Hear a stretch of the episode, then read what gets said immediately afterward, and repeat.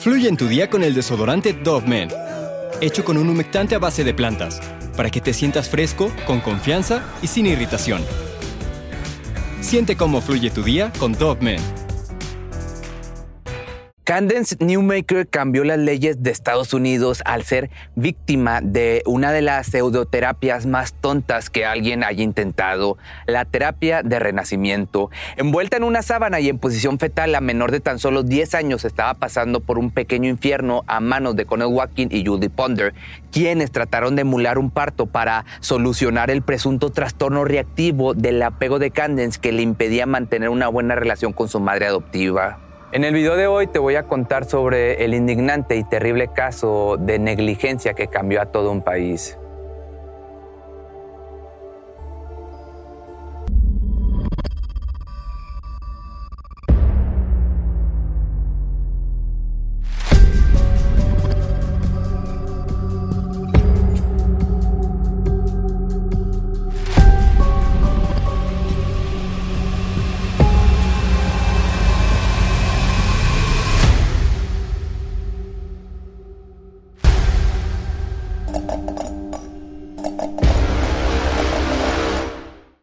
Candence Tiara Elmore nació el 19 de noviembre del año del 89 en el pequeño pueblo de Lincolnton, esto en Carolina del Norte.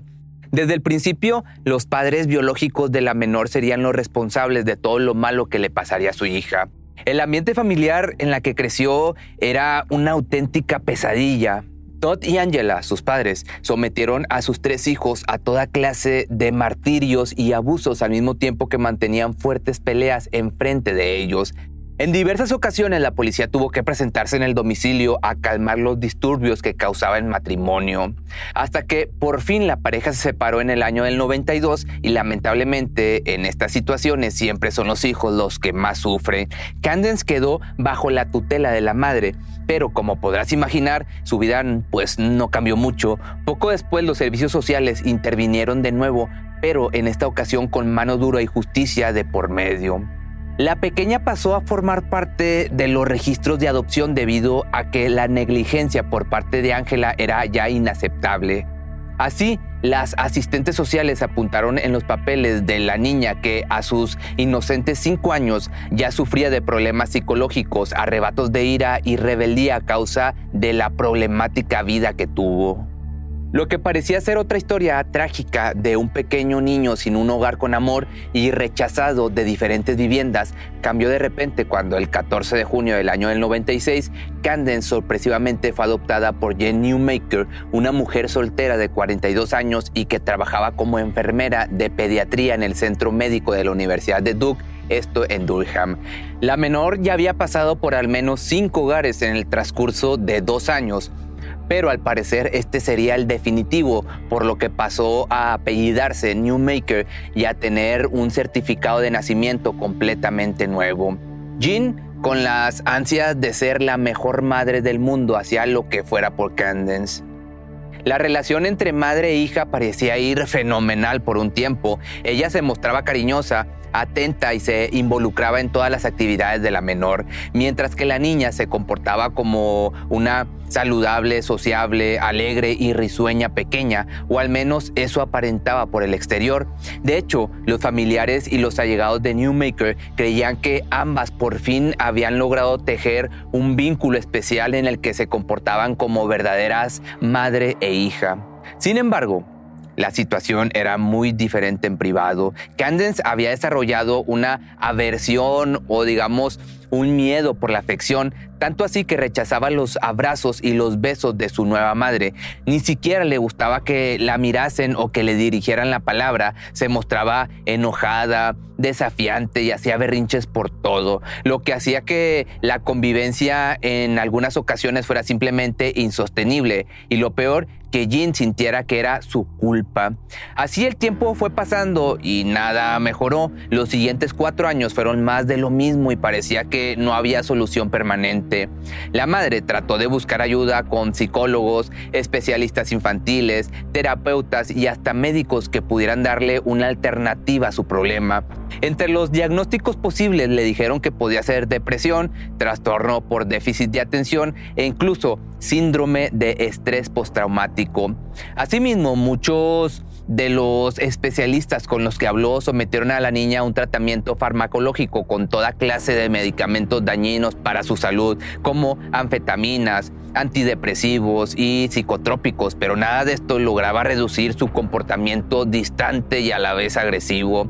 Ya casi al borde de darse por rendida en su búsqueda desesperada por asesoramiento fue que encontró otros casos similares por internet en donde se describían los síntomas como un trastorno reactivo del apego, un término que jamás había escuchado. Este trastorno que se conoce mejor con las siglas de RAT Incluso hoy en día no es muy común ni conocido por la gente. Con toda esta nueva información que le dio esperanza, decidió ir hasta Evergreen, una ciudad al oeste de Denver, un lugar en donde localizaría el epicentro en asistencia para esta clase de patologías. En aquella localidad de apenas, que serán unos 8.000 habitantes en aquel momento, seis clínicas privadas y especialistas atendían a padres de familia angustiados y desesperados que habían perdido la fe en la medicina tradicional y que buscaban una solución alternativa a sus problemas. La misión de estos centros era, pues se puede decir sencilla, dominar a los menores, sus emociones y eliminar todo rastro de posibles traumas adquiridos en su vida previa a la adopción. Todo esto mediante técnicas que al día de hoy y después de escuchar lo siguiente te van a parecer de lo más arcaicas y poco fundamentadas en la ciencia. El 20 de enero del año 2000, Jean, al aceptar esta terapia, firmó un contrato con una de las especialistas más reconocidas de este supuesto campo, la doctora Connell Watkin. El plan era dar inicio a un programa de terapia intensiva de aproximadamente dos semanas y con un costo de 7 mil dólares, en el que milagrosamente todo se iba a resolver. El lunes 10 de abril, en plenas vacaciones de primavera de Candence, todo estaba listo para comenzar en el centro terapéutico de Watkins. Una de las primeras evaluaciones médicas determinó que se encontraban con lo que la doctora llamó un caso grave donde Jean era la clásica madre abusada, por lo que el psiquiatra encargado del caso decidió ajustar y aumentar la dosis de los medicamentos, lo que provocó que la niña pasara por momentos de calma y confusión y a la vez se sintiera cansada. A lo largo de una semana, Candence fue sometida a una serie de terapias de confrontación sin ningún resultado positivo. Fue este evidente fallo lo que suscitó que Watkins mencionara la idea de llevar a cabo la afamada sesión de renacimiento. Este procedimiento parte de la idea que el nacimiento del ser humano es un evento traumático y que revivirlo a una edad consciente puede traer consigo beneficios terapéuticos y de purificación. El creador de esta técnica, Leonard Orr, dice lo siguiente, se fija en la primera respiración fuerte del vientre materno y persigue fundamentalmente la respiración consciente, es decir, poder aprender de nuevo a respirar, liberándonos de todas las inhibiciones que han sobrevenido con el trauma del nacimiento. Con esta premisa, el 18 de abril, Watkins y sus pseudoterapeutas, Julie Ponder, Britta Lynn Sinclair y su prometido Jack Dudley, utilizaron este tonto juego de roles y psicodrama para fingir o emular un canal de parto ficticio por el que saldría una Candace renovada y liberada de todos sus traumas previos. Entonces envolvieron a la niña en una sábana de franela que según ellos simulaba el útero materno y la rodearon de almohadas mientras los autoproclamados especialistas presionaban con toda la fuerza de sus cuerpos a la menor para imitar las contracciones del parto.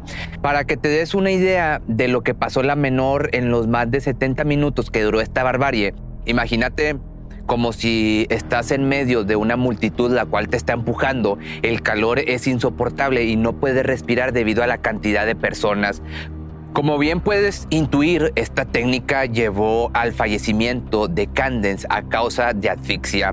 Su madre, testigo de lo que sucedió, fue la primera en reaccionar y correr en su auxilio una vez que ya no se movía. Y sí, en esa hora de martirio por la que pasó, la niña gritaba y lloraba mientras decía que no podía respirar y que se iba a morir. Pero pese a estas repetidas súplicas, los asistentes fueron indiferentes a su sufrimiento.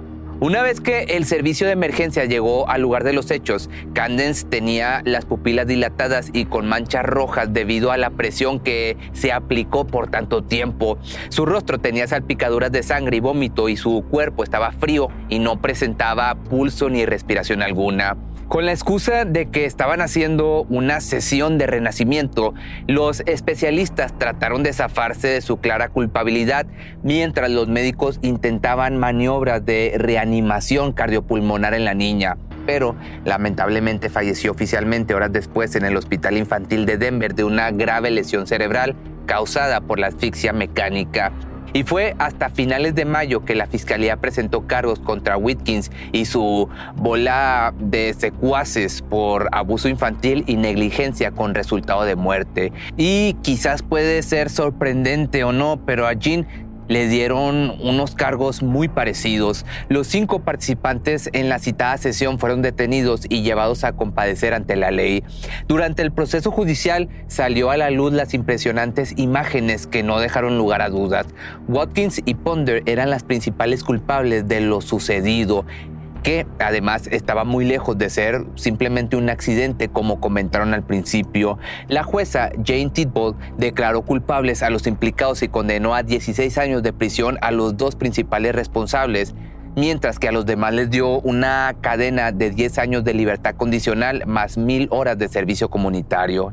Y aunque Jean también sufrió consecuencias legales al ser condenada a cuatro años de libertad condicional más 400 horas de servicio comunitario, además de someterse a una terapia obligatoria de duelo por la pérdida de Candence, la magistrada eximió de toda culpa a la madre alegando lo siguiente.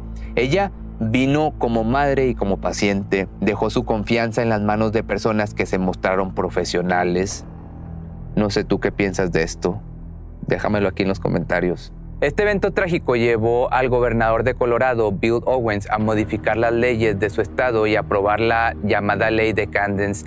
Esta tiene por decreto prohibir el desarrollo de este tipo de terapias en Colorado y Carolina del Norte.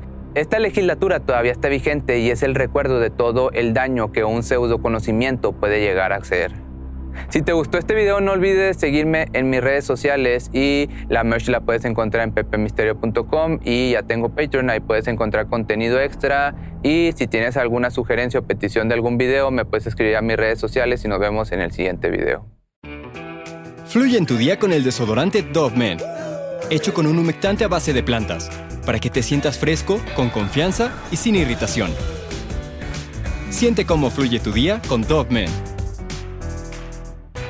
¿No se merece tu familia lo mejor? Entonces, ¿por qué no los mejores huevos? Ahora, Egglands Best están disponibles en deliciosas opciones. Huevos clásicos, de gallina libre de jaula y orgánicos de Egglands, que ofrecen un sabor más delicioso y fresco de granja que le encantará a tu familia. En comparación con los huevos ordinarios, Egglands Best contiene la mejor nutrición como 6 veces más vitamina D, 10 veces más vitamina E y el doble de omega 3 y B12. Solo Egglands Best. Mejor sabor, mejor nutrición, mejores huevos. Visita egglandsbest.com para más información.